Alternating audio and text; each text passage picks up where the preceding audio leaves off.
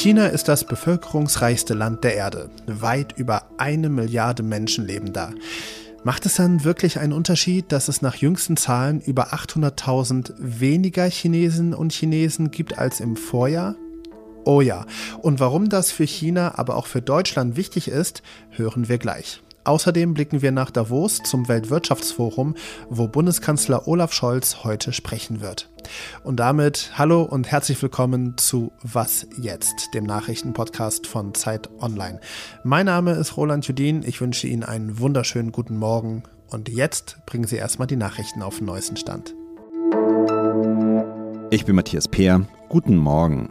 Die Ukraine fordert den künftigen deutschen Verteidigungsminister Boris Pistorius auf, schnell für die Lieferung von Kampfpanzern, Kampfjets und Kriegsschiffen zu sorgen. Der ukrainische Vizeaußenminister und frühere Berlin-Botschafter Andriy Melnik verlangt, Pistorius müsse viel entschlossener agieren als seine Vorgängerin Christine Lamprecht. Über die weitere Unterstützung der Ukraine hat Kanzler Olaf Scholz mit US-Präsident Joe Biden gesprochen.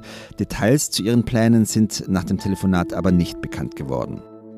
Die schwedische Klimaaktivistin Greta Thunberg ist bei einem Protest in der Nähe des Braunkohleortes Lützerath vorübergehend in Polizeigewahrsam genommen worden. Sie demonstrierte zusammen mit anderen AktivistInnen am Rande des Kohletagebaus Garzweiler 2. Fotos zeigen, wie Thünberg von den Beamten weggetragen wurde. Die Polizei teilt mit, man habe die Gruppe aus dem Gefahrenbereich gebracht und sie zur Identitätsfeststellung vorübergehend festgesetzt. Redaktionsschluss für diesen Podcast ist 5 Uhr.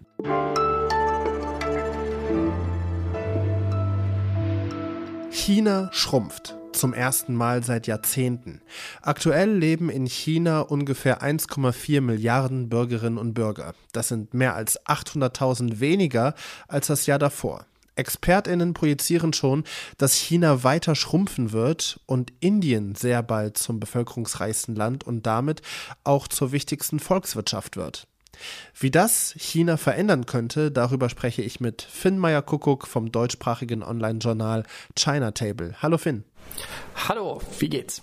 Dass dort die Bevölkerung schrumpft, ist das nur ein Trend oder liegt das auch vielleicht einfach nur an der Pandemie und den strengeren Corona-Regeln, dass die Leute einfach weniger Kinder gezeugt haben und mehr Leute an Corona gestorben sind? Nein, das hat tatsächlich mit Corona ausgesprochen wenig zu tun. Das ist ein langfristiger Trend und es geht jetzt schon seit zehn Jahren ganz eindeutig bergab. Das ist eine ganz natürliche Entwicklung, weil je mehr Wohlstand in einer Bevölkerung ist, desto weniger Kinder werden auch geboren.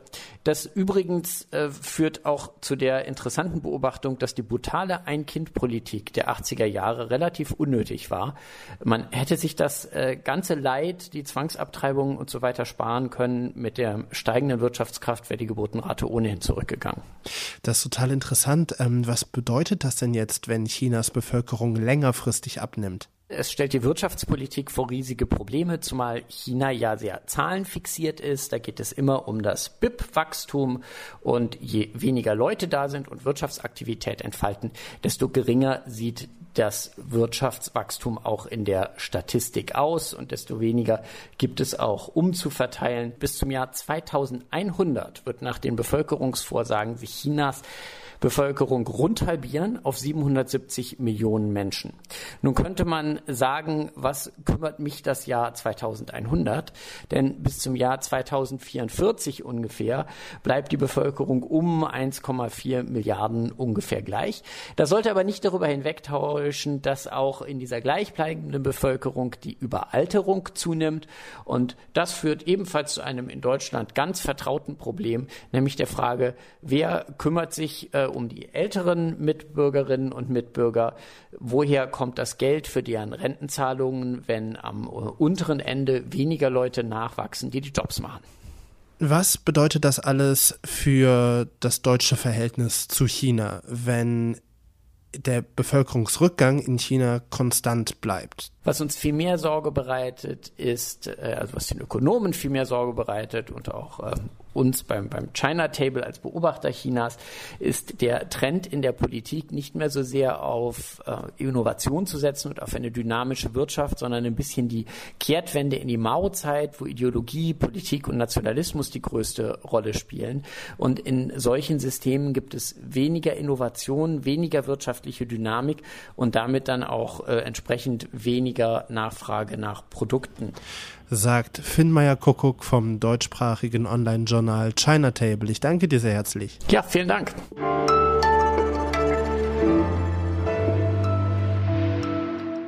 Und sonst so? Haben Sie Ihr Depot klassisch in Fonds und ETFs diversifiziert oder nutzen Sie Junkbonds, um Ihr Stockpicking nach oben zu brokern? Ich hoffe, das war jetzt halbwegs richtig. Ich kenne mich mit Aktien überhaupt nicht aus. Im Gegensatz zu immer mehr Leuten hierzulande. Die Zahl der Aktionäre in Deutschland ist auf einem Rekordniveau. Knapp 13 Millionen Menschen. Die meisten von ihnen investieren in Aktien oder Indexfonds. Vor allem bei den unter 30-Jährigen gibt es immer mehr AktionärInnen. 2022 und 2021 gab es jeweils 600.000 Junganleger mehr am Aktienmarkt. Gründe für den Aktientrend unter jungen Leuten sind laut Experten einerseits die Digitalisierung. Es gibt mittlerweile jede Menge Trading-Apps, die den Aktienhandel auf dem Handy einfach und schnell zugänglich machen. Andererseits seien auch Niedrigzinsen daran schuld, dass viele ihr Geld anlegen wollen, statt es auf dem Konto zu lassen.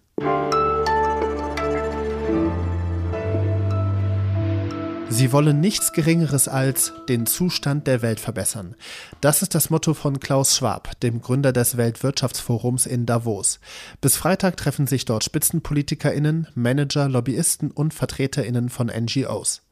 Bundeswirtschaftsminister Robert Habeck war gestern dort und hat gesagt, dass Deutschland an der Rezession nächstes Jahr knapp vorbeikomme und der deutsche Finanzminister Christian Lindner meint, dass Deutschland den Doppelwumms, also das 200 Milliarden Euro Hilfspaket der Bundesregierung, nicht voll ausschöpfen müsse. Heute tritt dann Olaf Scholz in Davos auf. Welche Themen dominieren und welche Bedeutung das Weltwirtschaftsforum insgesamt hat, darüber spreche ich mit Marlies Uken. Sie leitet das Wirtschaftsteam bei Zeit Online. Hallo Marlies. Hallo Roland. Marlies Scholz ist das einzige Staatsoberhaupt eines G7-Staates, also einer führenden Industrienation, das auf dem Forum in Davos reden wird. Wie kommt es, dass er der Einzige ist?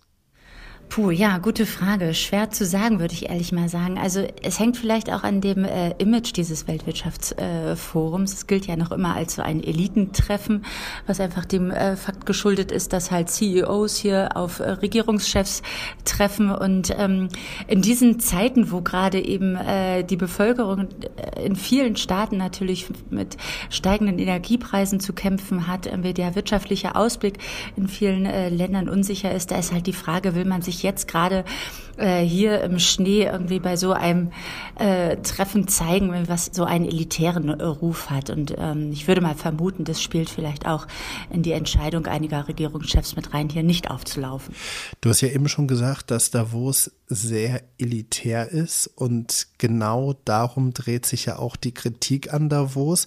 Es sei zu wirtschaftsnah dieses Treffen, viel zu exklusiv und behandelt auch zu wenig Themen wie Klimawandel oder Armutsbekämpfung oder Kampf gegen Hunger. Wie passt das denn mit dem Motto des Gründers zusammen, den Zustand der Welt verbessern?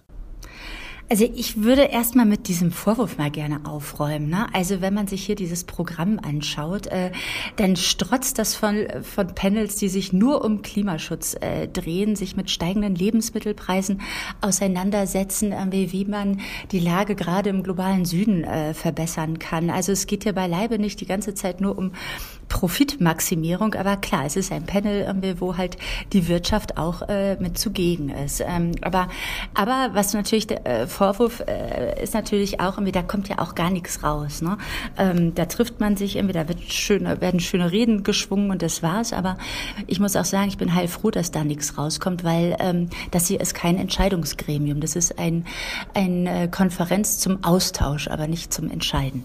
Welche Bedeutung hat denn dann dieser Austausch auf dem Weltwirtschaftsforum in Davos? Denn Vertreter von zwei wichtigen Global Playern, Russland und China, sind gar nicht vertreten, zum Beispiel russische Vertreter. Und aus China ist nur eine kleine Delegation angereist. Also welche Bedeutung hat Davos überhaupt noch? Also ich glaube, es ist total richtig, dass Russland nicht hier zugegen ist. Die wurden nicht eingeladen und äh, ein Land, was äh, gerade einen Angriffskrieg Krieg führt, das hat ja auch wirklich nichts äh, zu suchen. Ich denke, es hat trotzdem auf jeden Fall eine Existenzberechtigung, nicht weil ich hier gerne, so gerne hinfahre, aber einfach weil die Leute miteinander ins Reden kommen. Und das kann man nun mal nicht äh, immer nur auf äh, Zoom oder Team Calls, sondern es geht eben um diese informellen Gespräche, die auch gar nicht eben auf natürlich den Panels stattfinden, sondern auf das, was hinter den Bühnen passiert. Und äh, für diesen Austausch ist, glaube ich, äh, äh, Davos wirklich sehr wertvoll. Sagt Marlies Uken, Leiterin vom Wirtschaftsteam von Zeit Online. Danke dir. Tschüss, Roland. Und damit geht was jetzt für diesen Mittwochmorgen zu Ende. Ich bin heute Nachmittag nochmal im Update für Sie da. Mein Name ist Roland Judin und bis wir uns später hören, wünsche ich Ihnen erstmal einen schönen Tag.